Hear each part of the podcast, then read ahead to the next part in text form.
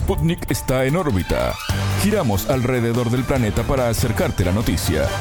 Bienvenidos, es un gusto recibirlos. Comienza en órbita el noticiero de Sputnik. Somos Martín González y Alejandra Patrone. Es un gusto recibirlos. Vamos con los titulares de las noticias que desarrollaremos en esta edición. Comienza en órbita. Una selección de noticias para que sepas lo que realmente importa. Titulares. Desafíos. Xiomara Castro cumple su primer año como presidenta de Honduras. Progreso. El gobierno de Venezuela recibió al alto comisionado de la ONU para los Derechos Humanos. Investigación. En Estados Unidos solicitan a los expresidentes revisar si tienen documentos secretos. Hambre. Las tasas de desnutrición en Afganistán están en niveles récord. Paraguay responde. El vicepresidente Hugo Velázquez rechazó las sanciones por corrupción por parte de Estados Unidos. Hasta aquí nuestros titulares, vamos con el desarrollo de las noticias. El mundo gira y en órbita te trae las noticias. Noticias.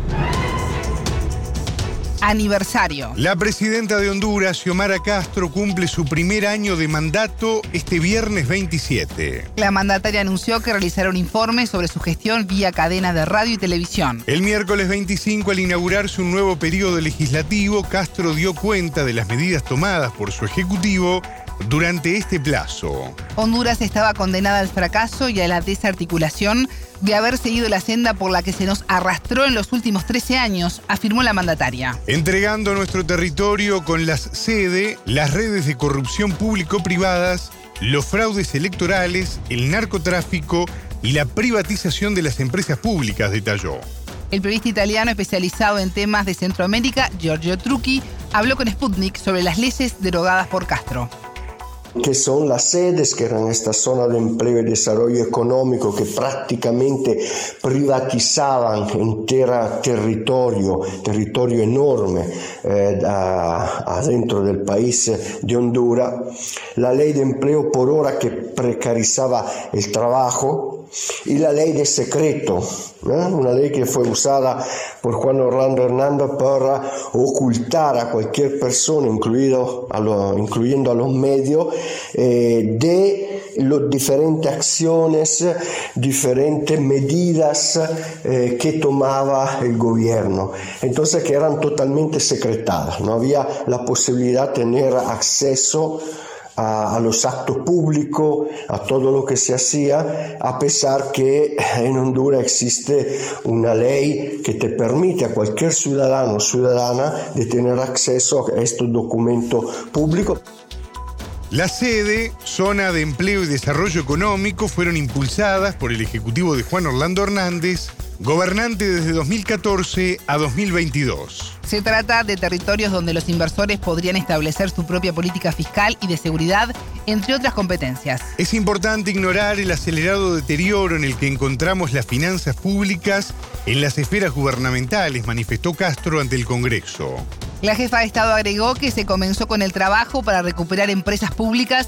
Truqui se refirió a este proceso se ha comenzado un trabajo para la recuperación de dos empresas públicas fundamentales, que la, la, empresa pública de energía y la empresa pública de telecomunicaciones, Ondutel, que estaban totalmente saqueadas porque fueron usadas por las anteriores administraciones como caja chica por todo su manejo sucio eh, del, del, dinero público.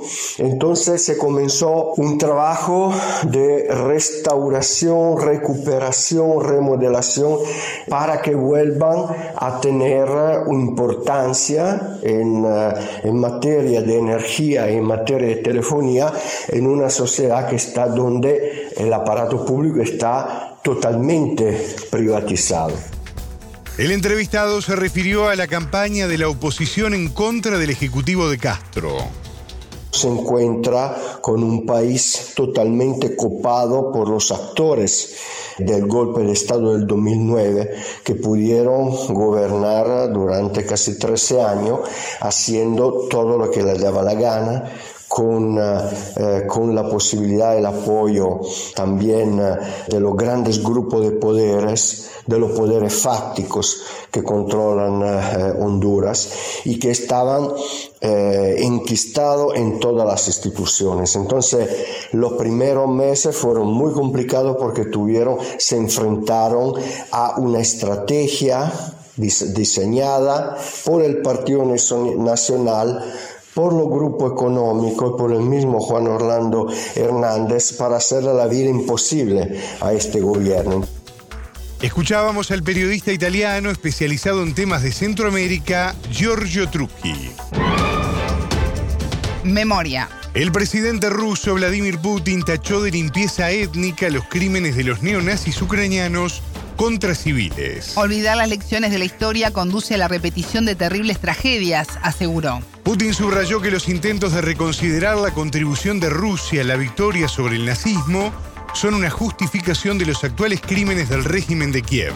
Afirmó que tal posición abre el camino al renacimiento de una ideología mortífera. Con estas palabras, el presidente se dirigió a los organizadores y participantes de los actos conmemorativos por el Día Internacional en Memoria de las Víctimas del Holocausto. Este 27 de enero se cumplieron 78 años de la liberación del campo de concentración de Auschwitz por parte del ejército soviético en la Segunda Guerra Mundial. En aquel complejo al sur de Polonia fueron asesinados cerca de 1,1 millones de personas. En particular judíos, gitanos, presos soviéticos y polacos, así como enemigos de la Alemania nazi liderada por Adolf Hitler. Alrededor de 6 millones de judíos europeos fueron asesinados en el Holocausto y millones más murieron en la Segunda Guerra entre 1939 y 1945. En tanto, desde el 24 de febrero Rusia lleva a cabo una operación militar especial en Ucrania. Su propósito es auxiliar a las repúblicas populares de Donetsk y Lugansk, reconocidas como soberanas por Moscú, ante el genocidio por parte de Kiev. Otro objetivo es desmilitarizar y desnazificar al país vecino que cuenta con un importante apoyo armamentístico de Estados Unidos y la OTAN. A nivel mundial, este 27 de enero se realizaron diversos actos por el Día Internacional de Conmemoración del Holocausto, fecha establecida por la ONU en 2005 más fuerte. El gobierno de Venezuela recibió al alto comisionado de Naciones Unidas para los Derechos Humanos, Volker Turk. En el encuentro, el presidente Nicolás Maduro planteó la necesidad de concretar un levantamiento de las sanciones contra su país. Vía Twitter, el canciller venezolano Iván Gil expresó que el énfasis en contra de las sanciones estuvo dado por el daño que ocasionan en los derechos del pueblo. Caracas informó que la visita se lleva a cabo en ejecución de los mecanismos de diálogo constructivo, cooperación y asistencia. Y también reiteró el compromiso de la administración con los derechos humanos. En órbita contactó a Marcos Salgado, corresponsal de Hispan TV en Venezuela, y destacó la importancia de esta primera visita realizada por Turk.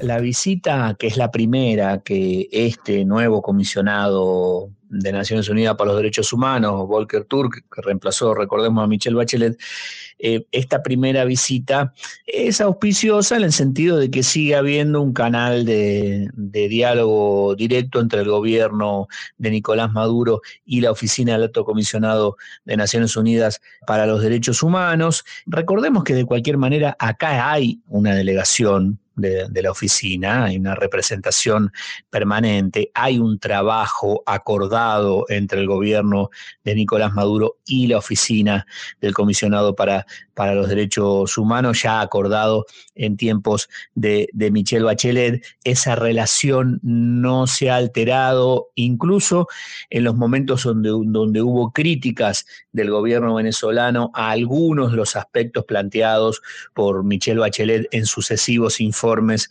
sobre la situación de los derechos humanos en Venezuela durante su gestión. El periodista analizó el impacto de la visita en la posibilidad de destrabar las sanciones que Estados Unidos le ha impuesto al gobierno de Nicolás Maduro. Salgado opinó que el tema parece ir por un carril distinto al potencial impacto de la visita el tema de las, de, las sanciones o de las medidas coercitivas unilaterales, como la llama el gobierno de Nicolás Maduro, de los Estados Unidos sobre, Venezuela, marchan por un carril distinto que no se decide eh, y, en donde no parecen influir demasiado qué es lo que la ONU hace o qué acuerdos puede hacer Venezuela en otros ámbitos internacionales. Está claro que eso es así, incluso en, aunque uno vea los puntos en donde eh, Estados Unidos y Venezuela coinciden, por ejemplo, en el tema del restablecimiento de las operaciones de la petrolera estadounidense Chevron en Venezuela, que ya está extrayendo crudo venezolano y enviándolo para, Estados Unidos. Ese es un acuerdo de mutua conveniencia. Venezuela tiene que vender su petróleo, eh, Estados Unidos necesita diversificar eh, las fuentes donde obtiene ese petróleo y ahí hay coincidencia. En todo lo demás, la cosa sigue estando muy trabada. La reunión con el alto comisionado de Naciones Unidas para los Derechos Humanos fortalece al gobierno de Maduro, opinó el periodista. Sí, de una u otra manera el gobierno va a salir fortalecido, eh, va a haber una reunión entre, entre el comisionado, el alto comisionado y, y, Nicolás Maduro, seguramente la tarde de, este viernes, va a haber alguna foto, eh, y eso a Maduro siempre le viene bien, porque es una forma de, de exponer esa foto a lo que son las críticas despiadadas, especialmente de sectores de, la derecha del continente, en sintonía con el gobierno de los Estados Unidos, con diferentes administraciones del gobierno de Estados Unidos. Digamos, por un lado, eh, se plantea que Maduro es un dictador o un violador de los derechos humanos, ellos plantean las cosas de esa manera, la derecha mediática, y por el otro lado, Maduro se está tomando una fotografía con el alto comisionado de los derechos humanos. Eso siempre es bueno para el gobierno de, Venezuela. Es bueno entonces que haya aceptado la invitación este, este comisionado. Escuchábamos a Marco Salgado, corresponsal de Hispan TV en Venezuela.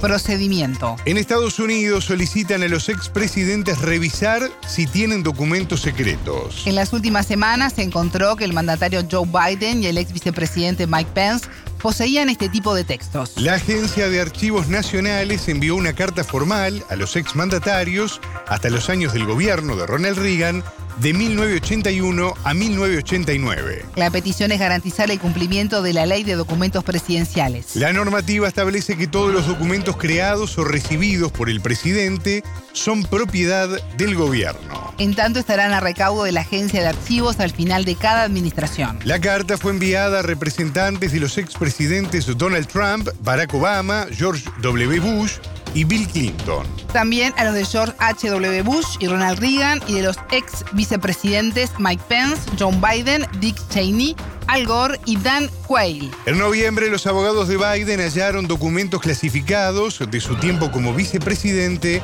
en su residencia en Delaware. Desde entonces, búsquedas realizadas por el FBI y por los abogados del líder demócrata han encontrado más material. En el caso de Mike Pence, vice de Donald Trump, se le descubrieron documentos esta semana y el político los entregó luego de expresar creer que no tenía alguno. Delicado. En Afganistán las tasas de desnutrición están en niveles récord. La mitad de 40 millones de afganos padece hambre severa durante todo el año, indicó el Programa Mundial de Alimentos de Naciones Unidas. Según la ONU hay 7 millones de niños menores de 5 años y madres desnutridas. Desde agosto de 2021, el movimiento talibán, bajo sanciones de la ONU por actividad terrorista, gobierna el país asiático. La ayuda exterior a Kabul fue interrumpida, empujando a millones de personas a la pobreza en un país ocupado durante 20 años por tropas de Estados Unidos y la OTAN. En tanto, Naciones Unidas reclama a los fundamentalistas talibanes retirar las restricciones sobre la vida pública de las mujeres. Estas no pueden acceder a la educación secundaria y universitaria. Ni trabajar en grupos no gubernamentales, nacionales, internacionales, entre otras limitaciones. El organismo ha advertido de los terribles efectos en cascada sobre sus vidas y la situación general de la nación. Al drama de la pobreza y hambruna se suma el de la inseguridad. Países como Rusia han llamado a las autoridades afganas a tomar medidas activas para erradicar la amenaza terrorista en el país.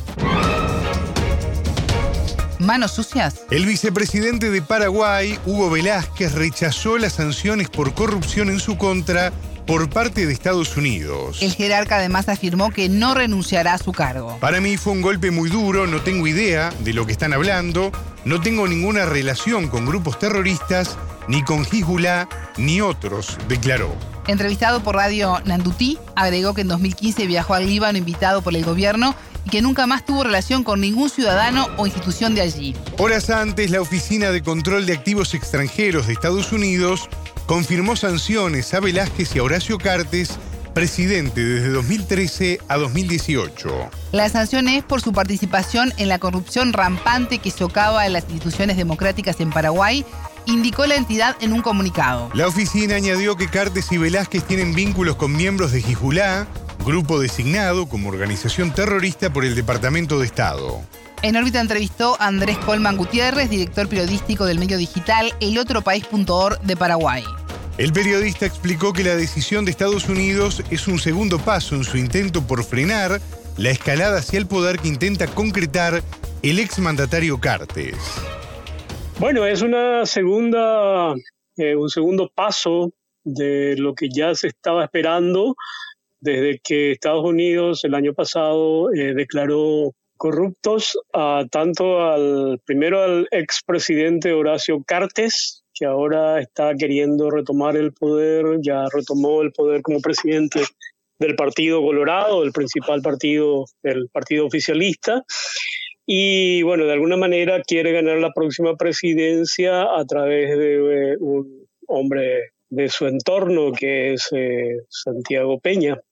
Y bueno, eh, Estados Unidos evidentemente intenta frenar esta escalada de cartes que a quien considera un hombre metido en varios delitos internacionales, lavado de dinero, contrabando de cigarrillos, y bueno, ahora la acusación más fuerte es que tanto Cartes como el vicepresidente Velázquez tienen conexiones con la organización política Hezbollah, quienes Estados Unidos consideran terroristas. Por otra parte, Coleman consideró que las sanciones de Washington contra Velázquez tendrán un impacto menor en un gobierno desgastado y de salida.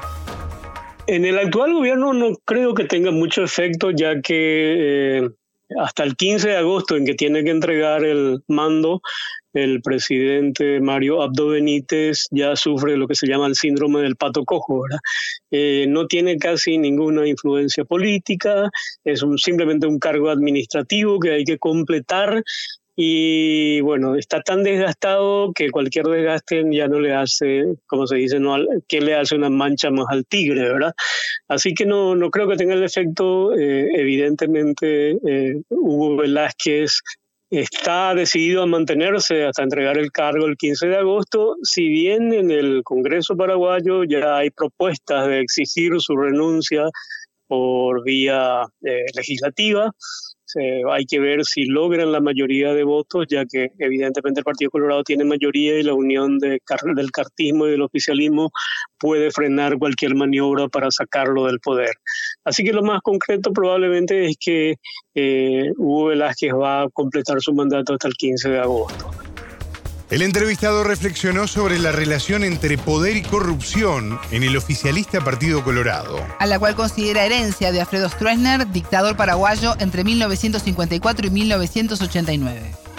Eso es principalmente una herencia de la dictadura del general Alfredo Stroessner que gobernó Paraguay desde 1954 hasta 1979, cuando fue eh, derrocado por su propio consuegro y socio de negocios ilícitos, considerado también un gran narcotraficante, ya fallecido el general Andrés Rodríguez, y lo llamativo acá en Paraguay es que el Partido Colorado que sostuvo la dictadura eh, es el mismo que siguió gobernando en la transición, salvo un pequeño periodo de cuatro años cuando el ex obispo eh, Fernando Lugo derrocó al Partido Colorado después de 70 años en el poder, pero otro golpe parlamentario lo sacó del juego y el Partido Colorado volvió de la mano de Horacio Cartes quien prácticamente compró al Partido Colorado para eh, eh, consolidar su candidatura, ¿verdad? Entonces, o sea, la corrupción está presente desde la época de la dictadura, no se ha podido eh, limpiar, por decirlo así, el sistema político paraguayo. Al contrario, en esta época de transición democrática emergieron muchos más grupos eh, criminales, eh, como las organizaciones criminales brasileñas Comando Vermelho y Primer Comando Capital, que prácticamente se establecieron en Paraguay y hoy manejan gran parte del narcotráfico y todo lo que es eh, el mercado negro. Así que, bueno, eso hizo también la aparición de la llamada narcopolítica. Escuchábamos a Andrés Colman Gutiérrez, director periodístico del medio digital elotropaís.org de Paraguay. Hasta aquí en órbita. Pueden escucharnos todos los días en vivo a las 18 horas de México, 21 de Montevideo y a las 0 GMT por spundinews.lat. En órbita.